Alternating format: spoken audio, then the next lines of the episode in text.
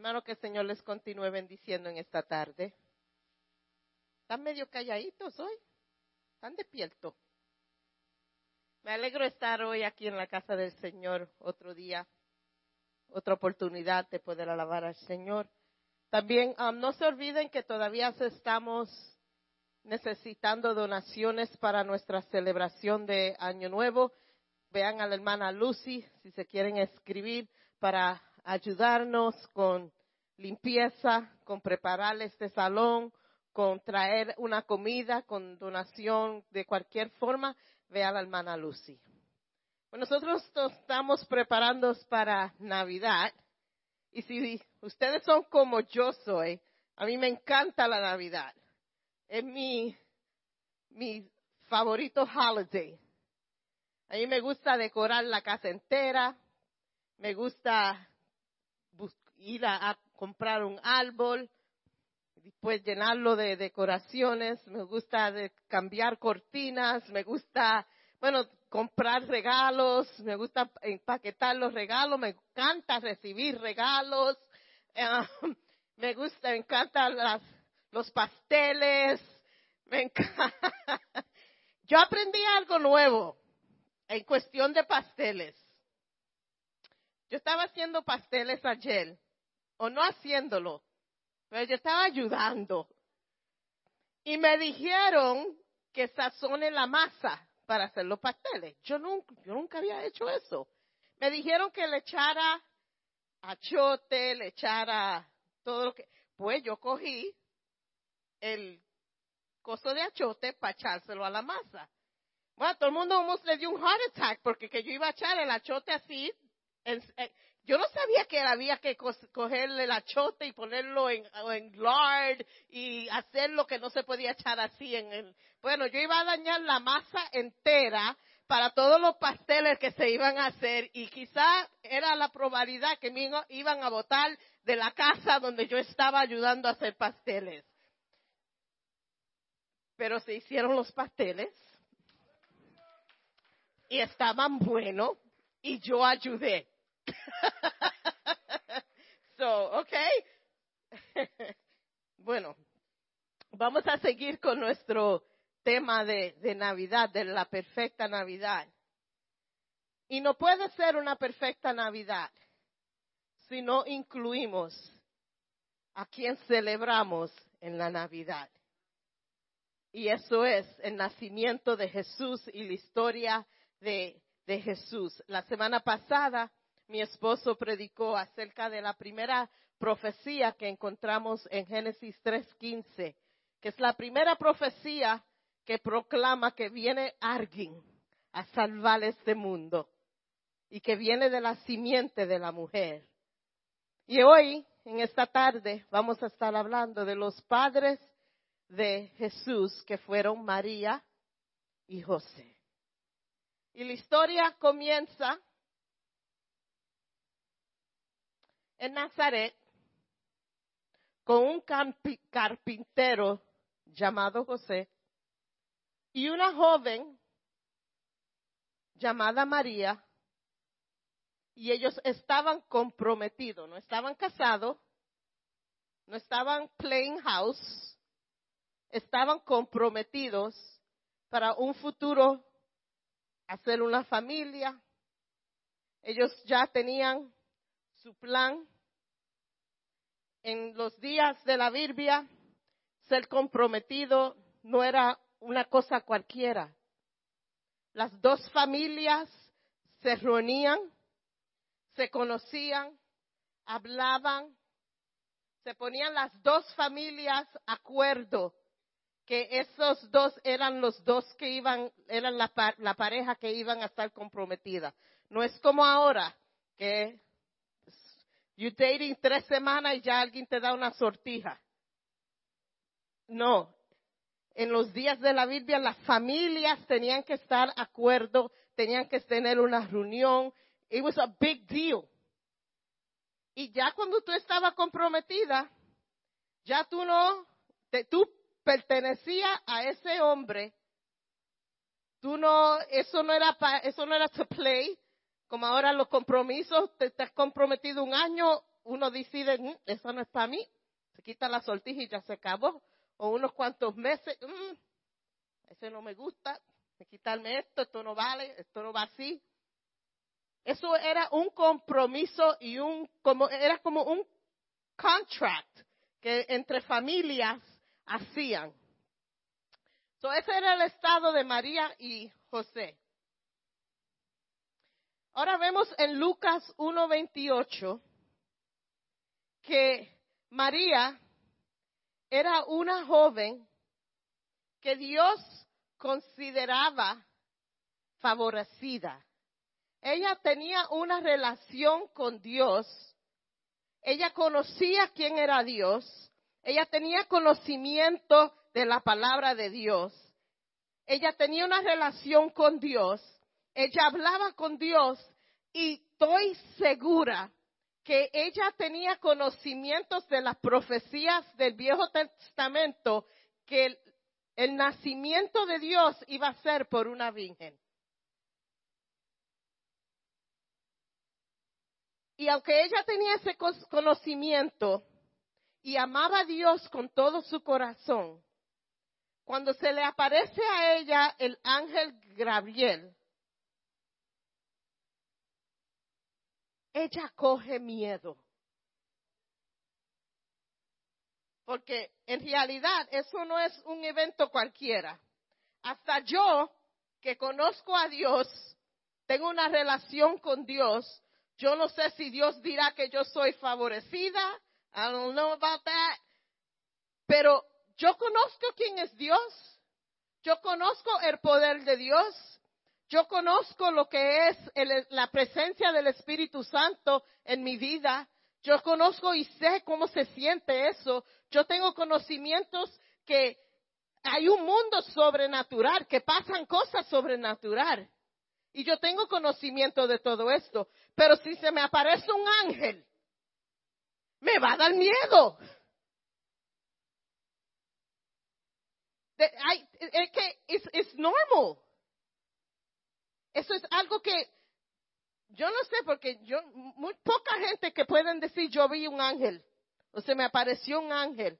Podemos ver instantes en nuestras vidas que pasan cosas que después que pasan nosotros podemos decir, espérate, eso quizás eso fue un ángel que se me apareció. Mi esposo y yo tuvimos una experiencia los niños estaban pequeños y estábamos guiando o regresando de Florida.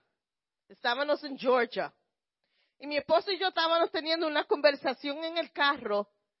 No, me, no le puedo decir el cómo pasó lo que pasó porque estábamos hablando. Los niños estaban atrás durmiendo. No había nadie en la carretera porque eran como a las cinco de la mañana ya cuando el sol estaba subiendo. Y de momento lo que empezamos a ver fueron árboles. El carro perdió control y se fue a to the bushes. Y no vimos, y el carro seguía descendiendo porque ya no estábamos en la carretera, no, el carro se fue. Y el, el descendiendo, y lo que oíamos del carro eran los árboles dándole en, en, en the top of the car y dándole a los cristales mientras íbamos, ya íbamos ligero. Lo único que paró el carro fue un árbol que le dimos el carro quedó así virado. So, la puerta mía estaba así contra el árbol y el carro estaba así que tuvimos que climb up para salir del carro nos cogió bastante tiempo en el carro bajando por ese rincón. El carro para y alguien toca la ventana del carro. Y ustedes también. Yo dije, sí, era un hombre blanco, tenía lentes. Eso es todo que yo me recuerdo. Y él le dijo, bueno, salgan del carro y vamos a subir para atrás a la carretera. Hermano, estábamos bien encendidos en el bosque. Empezamos a subir. Cuando llegamos a la carretera, el hombre no estaba, el carro del hombre no estaba, y era una carretera que era straight, que no tenía curvas, nada. Y cuando subimos, y él, él, estaba caminando al frente de nosotros a llegar a la, a la carretera. Y de momento él no está. Y yo miro y yo le digo a Bert, a Bert oye, contra, el carro no está, el hombre no está. Y él nos dijo, no se apure, que yo mandé ayuda. Viene ayuda.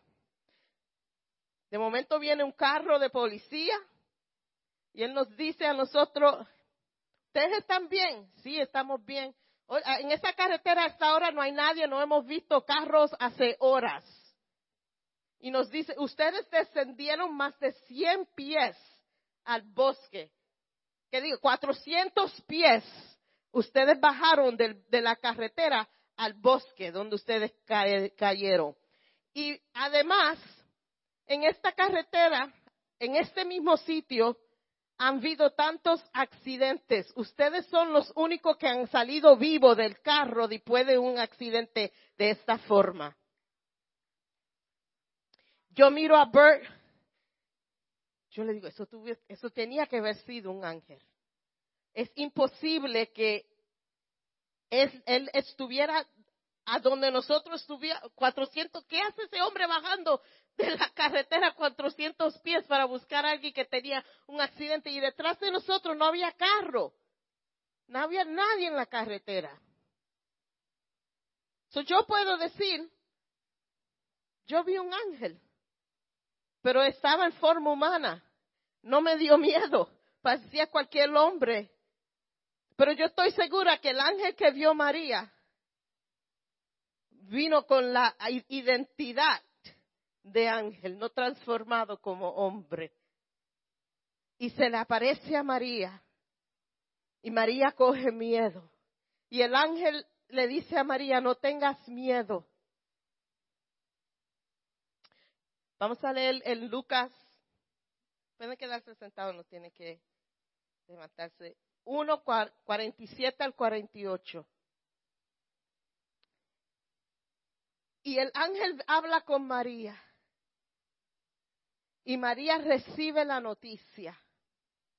Y María dice, cuanto mi espíritu se alegra en Dios mi Salvador, pues se fijó en su humilde sierva, sierva, y de ahora en adelante todas las generaciones se llamarán benditas. Hermano, hay muchos que cogimos a María y la, la ponemos en un sitio de honra, la ponemos en un sitio de santidad, la ponemos en un sitio de honor. Pero vemos aquí que María misma no tenía esa idea de ella misma. Ella se considera sierva de Dios y se, y dice Dios mi Salvador. Se considera que ella también necesita el Salvador. Aunque ella fue madre de Jesús y no se le va a quitar eso, porque eso sí es un honor de poder decir que y tener la oportunidad que Dios te escogió para ser la madre de Jesús. Pero ella no, no tenía esa imagen de ella misma, que ella era mejor que nadie. Ella misma proclama con su boca que es sierva. Ella misma proclama con su boca que Dios es su salvador. Nosotros somos los que le damos este sitio de honra a María y estamos tan equivocados porque María era una pecadora como tú y como yo en necesidad de un salvador. Lo que la hace a ella especial es el plan que Dios tuvo para ella. Fue el reto que Dios le dio a ella. Eso es lo que la hace a ella especial. No, la, no es perfección, no es un sitio de honor. Ella no puede hacer nada por nosotros. Tenemos que reconocer que María era humilde. María tenía conocimiento de Dios, pero también María era pecadora en necesidad de un Salvador. Y eso es, esa es la persona que Dios escoge para ser la madre de Jesús. Y vemos en, en siguiente, leemos que ella toma estas noticias recibe todo lo que el ángel le dice en Lucas 1, versos 30 al 33. Voy a leer lo que dije anterior. No tengas miedo, María, le dijo el ángel, porque has hallado el favor de Dios. Concibirás y darás a luz a un hijo y le pondrás por nombre Jesús. Y él será muy grande y lo llamarán Hijo del Altísimo.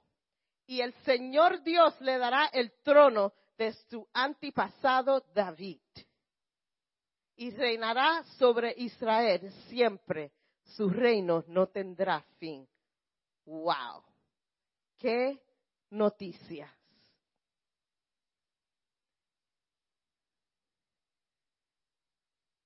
Si esa noticia fuera para mí, instantáneamente, como yo sé el final de la historia, yo voy a decir, yup, amén, amén. Pero vamos a ver a María, lo que quizás pasó por la mente de María.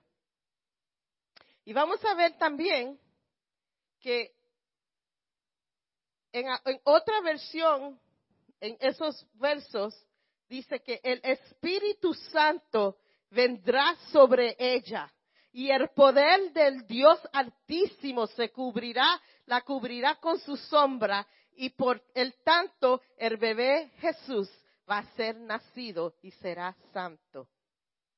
Yo leí ese verso y yo veo que dice, vendrá sobre ti, no vino sobre ti, el ángel le dice, vendrá sobre ti. Dios le presenta el plan a María. Y aunque el plan está ahí perfecto, María tenía que decir, yo acepto ese plan. Dios no le dijo, yo ya vine sobre ti, ya está signed, sealed, delivered, ya el plan está en acción, no, ella tenía que aceptar lo que Dios le estaba presentando a ella. Y después también en otra versión dice que el poder del Altísimo Dios te cubrirá con su sombra. Por lo tanto, el bebé se llamará Jesús. Vemos algo aquí. El Espíritu Santo vendrá sobre ti Dios te cubrirá con su sombra y el bebé se llamará Jesús. Ahí mismito en la proclamación del principio de la creación de Jesús en el vientre de una mujer, ya vemos el, el, involvement de la Trinidad, el Espíritu Santo, el Padre y Jesús. Me recuerda a mí en el principio, en Génesis 1.26, cuando Dios empieza a crear, a crear el hombre y dice, vamos a crearlo en nuestra imagen. La Trinidad envuelta en la creación del hombre en Génesis 1.26. Y luego es otra vez, cuando Dios se va a encarnar en hombre, por uso de una humana, el Señor otra vez hace reflexión que la Trinidad está junto ahí en esa creación.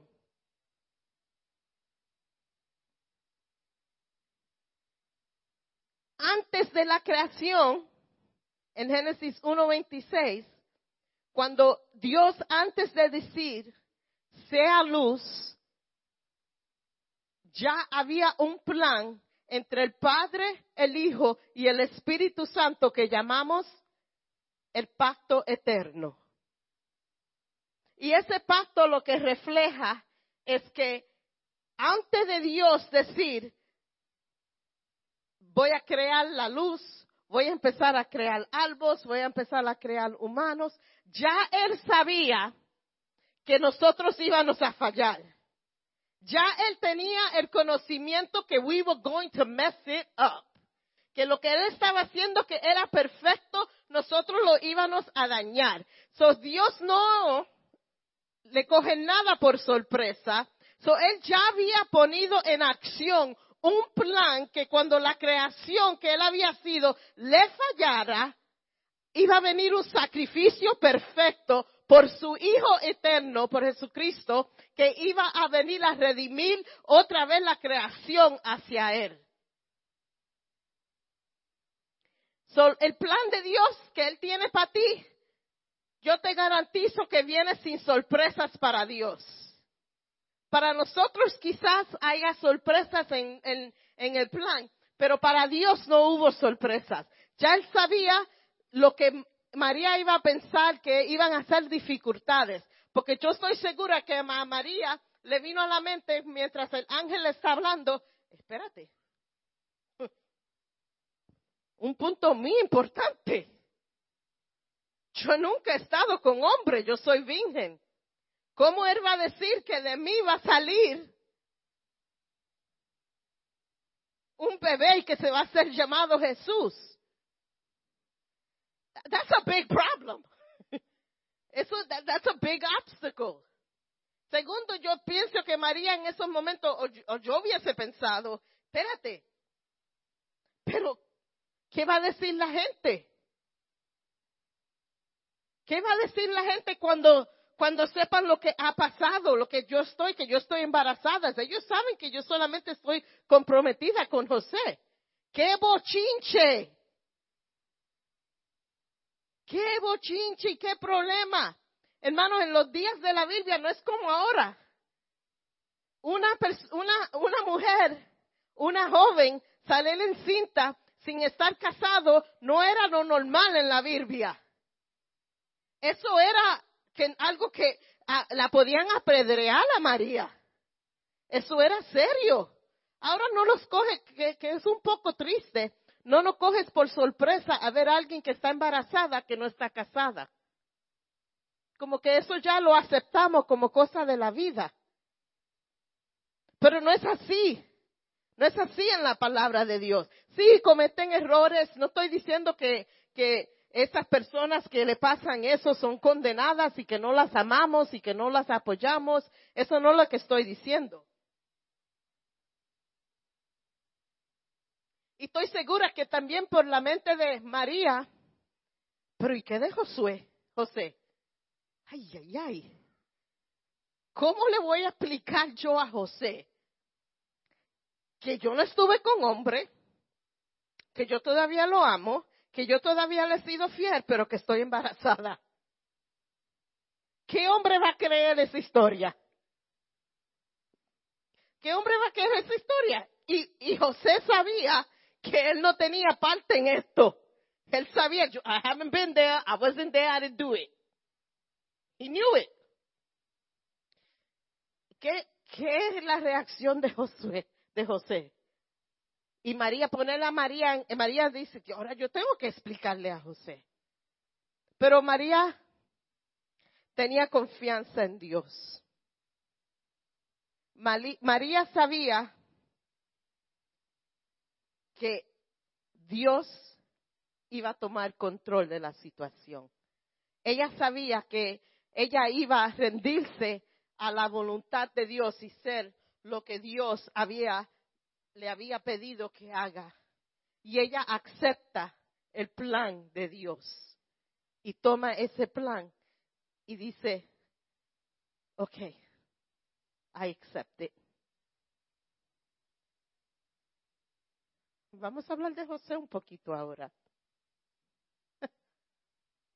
Yo estoy segura que cuando José oye que su comprometida está encinta, no le cayó muy bien.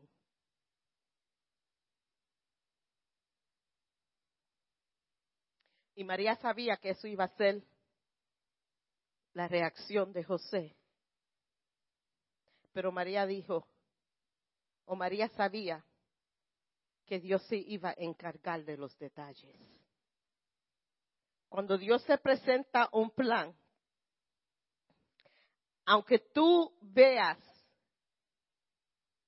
obstáculos que humanamente tú sabes que no vas a, imposible.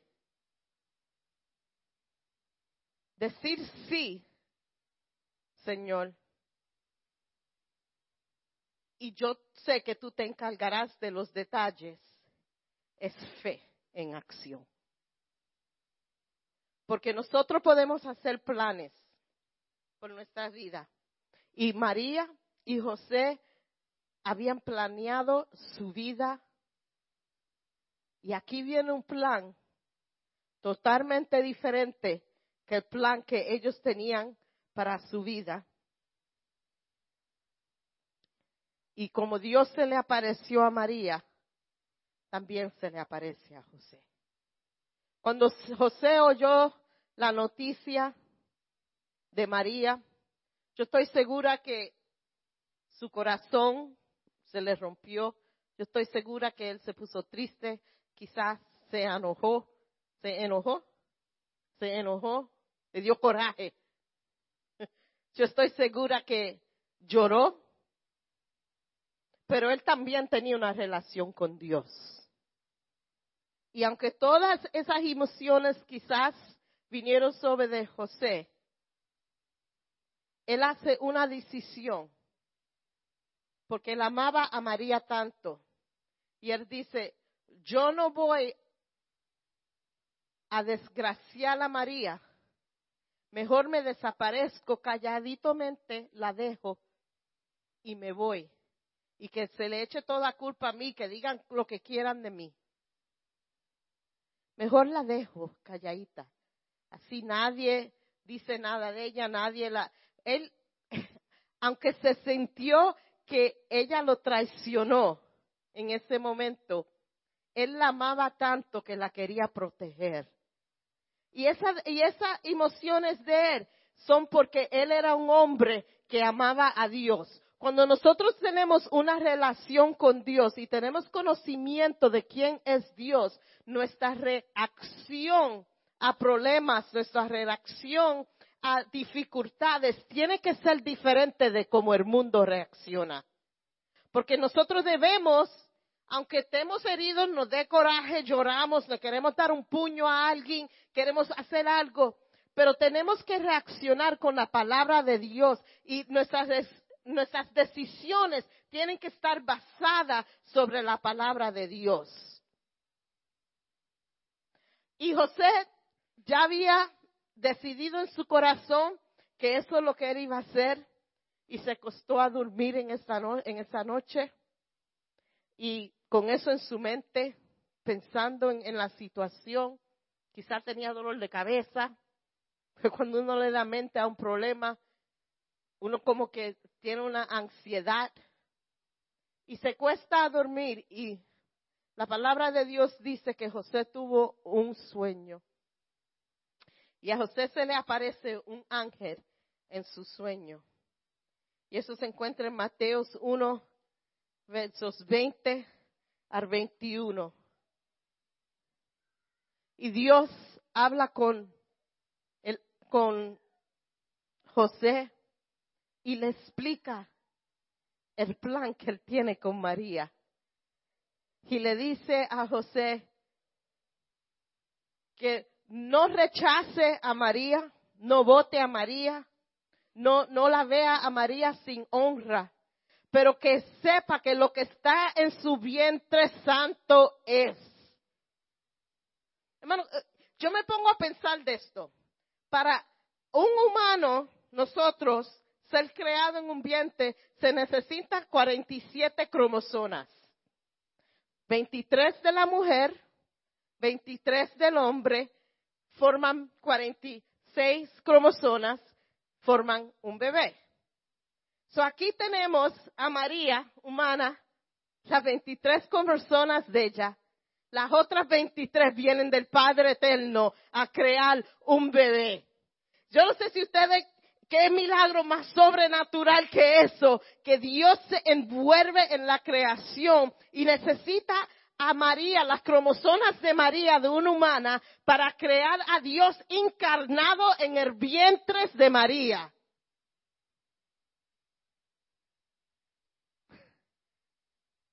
José no tenía nada que ver con esto. José no, tú, no podía estar envuelto en esto, por lo que lo que se necesitaba para redimir el mundo de pecado era Dios encarnado que venga al mundo y muera y el derramamiento de la sangre de Jesús. No pudo estar envuelto José. Y José acepta a María como su esposa y la toma sabiendo que ellos iban a ser criticados, sabiendo que quizás iban a perder amistades porque no todo el mundo va a entender el plan que Dios tiene para ti. No todo el mundo va a aceptar lo que Dios quiere hacer contigo. Y María y José aceptaron ese plan, se rindieron al plan de Dios sabiendo que la gente no iban a hablar, sabiendo que gente quizás se iban a sacar el cuerpo, sabiendo las dificultades que ellos iban a tomar haciendo este plan. Hermano, si alguien te ha dicho a ti que aceptar el plan de Dios y cuando tú aceptes ese plan no vas a tener problemas jamás porque vas a estar andando en la voluntad de Dios, te mintieron. Te mintieron. Porque aunque tú tomes y empieces a andar en la voluntad de Dios, yo te garantizo que van a haber momentos de soledad, van a haber momentos que tú vas a llorar, van a haber momentos donde tú vas a sentir dolor, que te van a herir los sentimientos, van a ser momentos que vas a llorar. Yo sé. Yo sé. Porque yo lo he experimentado. Aunque yo diga, yo acepto el plan que Dios tiene, este es tu propósito, Dios, Dios, yo lo voy a aceptar. Pero eso no quiere decir que los niños míos toditos van a hacer lo que están supuestos a hacer y todo va a salir bien. Eso no quiere decir eso. A veces tú tienes que tomar una decisión difícil de aceptar lo que Dios te está mandando hacer porque es lo correcto bíblicamente. Pero no quiere decir que tú no vas a sufrir. No quiere decir que todo va a estar bien contigo. Pero sí te garantizo esto, que aunque tú sufras, aunque tú sientas dolor, aunque tú llores, aunque tú pases mal ratos, pero las bendiciones que vienen cuando nosotros somos obedientes son más grandes de, de las cosas que nosotros llamamos bendición cuando estamos andando en el plan de nosotros. Porque las bendiciones que Dios nos dan es algo para la eternidad, es algo eterno. Lo que nosotros tenemos aquí es temporal.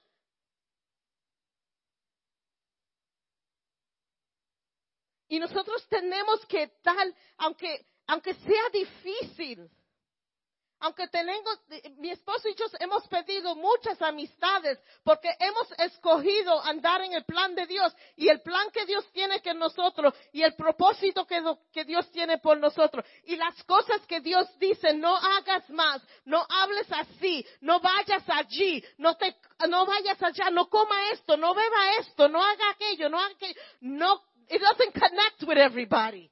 No conecta con todo el mundo que ya te dicen, yo no puedo janguear con esta, esta lo que hace es dañar el party. Pero Dios requiere eso de nosotros. Dios requiere que nosotros nos, nos, nos rendigamos, rindamos. Yo invento palabras, hermano. Cuando no la sé, me sale y la invento. Nos rindamos a la voluntad de Dios. ¿Me entienden, verdad? Aunque las invento, ¿me entienden? Gracias a Dios que el Espíritu Santo le alumbra a ustedes lo que yo digo.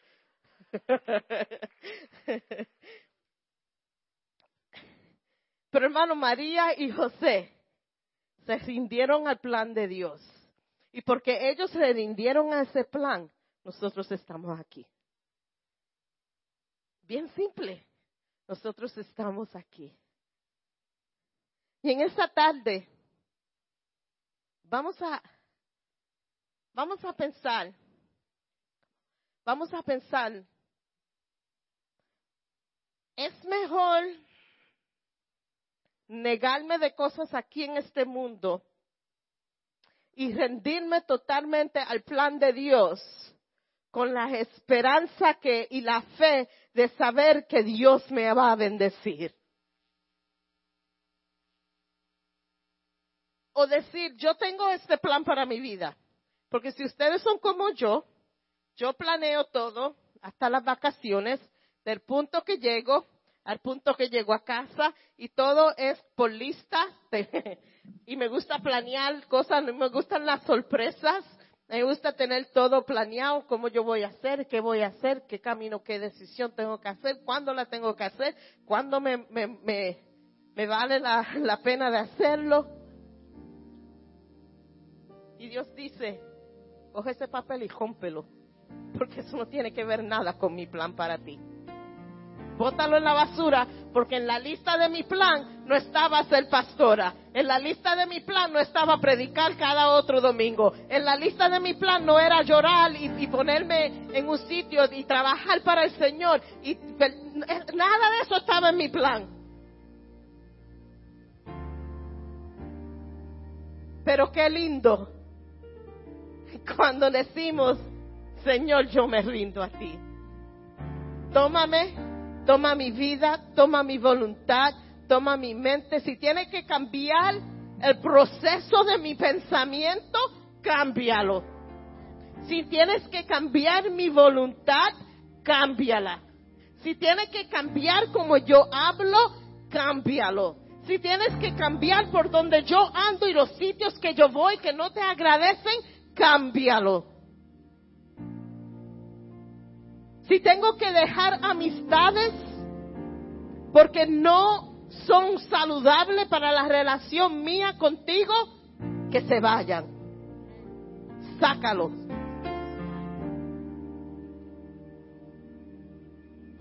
¿Te va a doler? ¿Te va a doler? Y aunque si sean familia, que me tengo que separar de ellos, sepárame.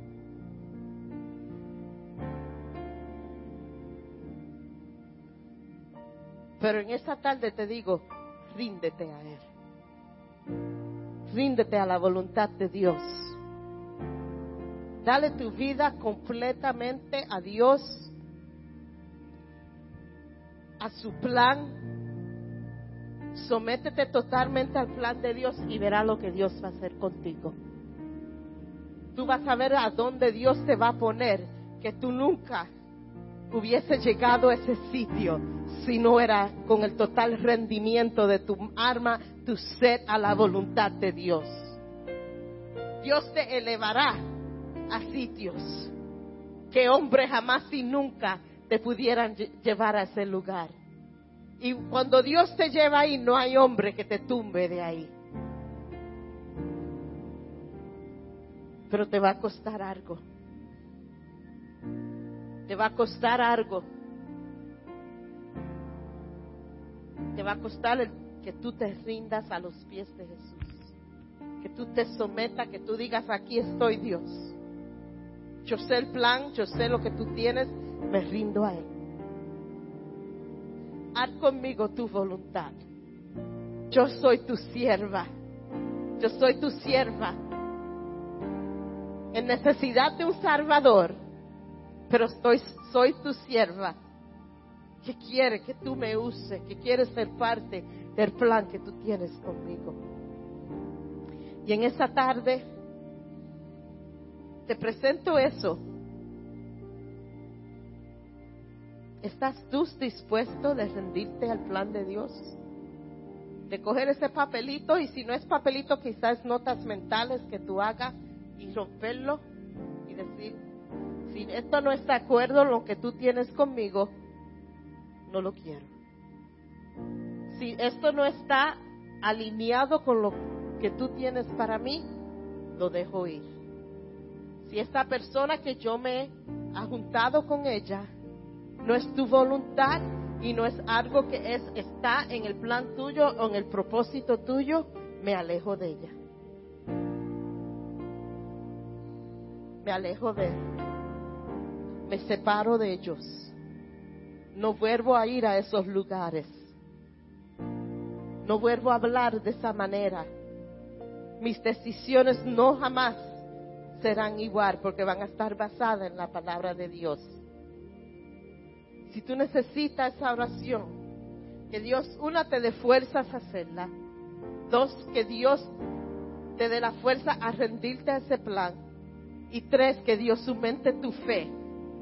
Que en los obstáculos que ya tú estás pensando que van a venir cuando tú hagas estas decisiones, saber que Dios se encargará de eso.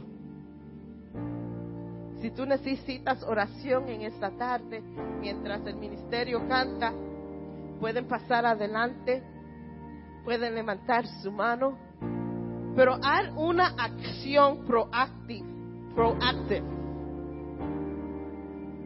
a lo que Dios quiere que tú hagas en esta tarde.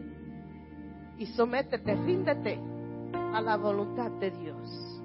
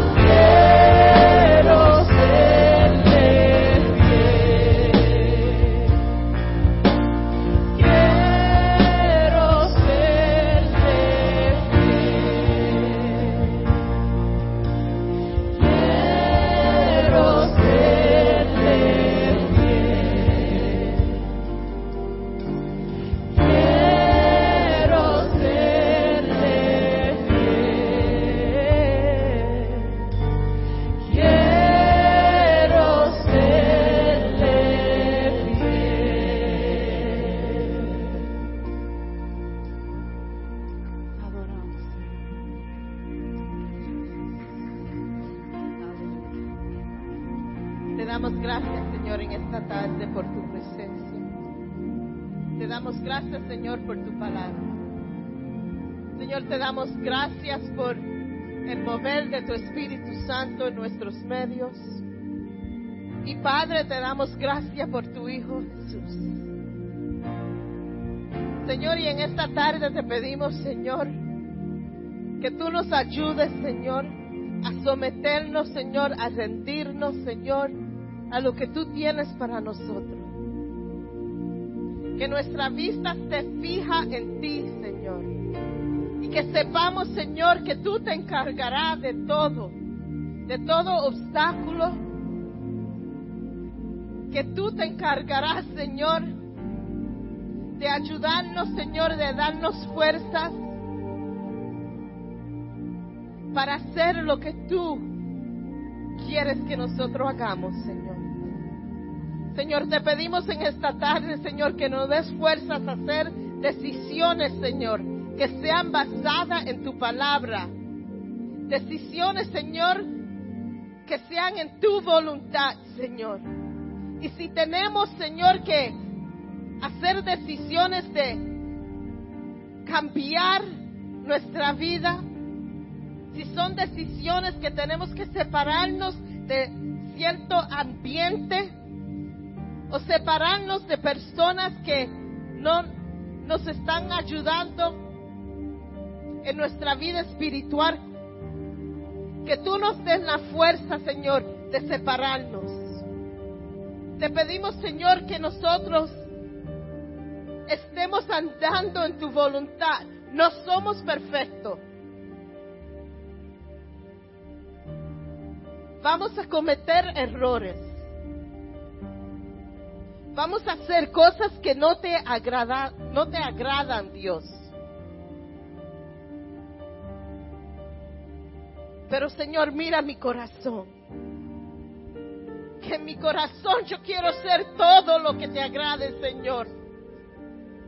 Aunque esté débil, aunque mi voluntad a veces esté débil, yo quiero andar por donde tú quieres que yo ande. Yo quiero hablar lo que tú quieres que yo hable.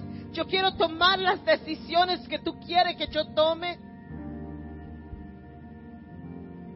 Yo quiero hacer lo que tú quieres que yo haga, Padre. Pero te pido en esta tarde que tú nos dé fuerza. Que tú nos dé fuerza. Y, y, y si necesitamos, Señor, que tú nos dé aliento, sabemos que tú estás ahí también para eso. Sabemos, Señor, que todo va a trabajar por bien porque tú lo prometes en Romanos, Señor, que todo trabajará por bien por esos que te aman.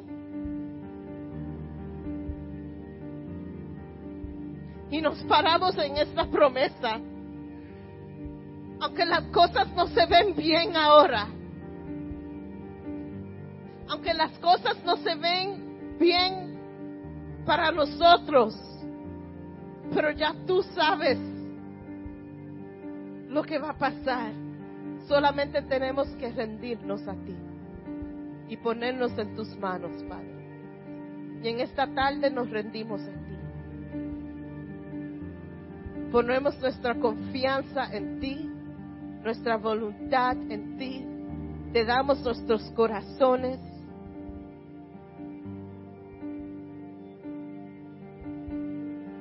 Te decimos, Dios, tómame. Haz mí tu voluntad. Haz tu voluntad en mi Padre. Tómame en tus brazos, tómame en tus manos y haz tu voluntad en mí, Padre. Te pedimos esto en tu nombre.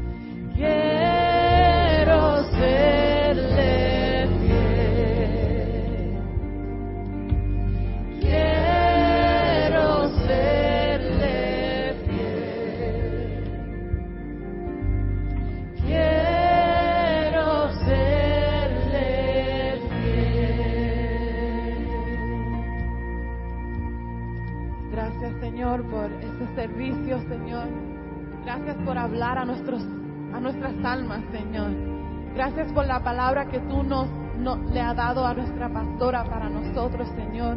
Te pedimos, Señor, que tú nos ayude a mantener esta palabra en nuestra mente, en nuestros corazones, Señor. Te pedimos, Señor, que nos proteges, que nos mantengas, mantenga a nosotros en tus manos, Señor. Te damos gracias y te damos gracias, Señor. En tu dulce nombre. Amén. Tenemos refrescos atrás meriendas, por favor, quédense con nosotros. Que Dios los bendiga.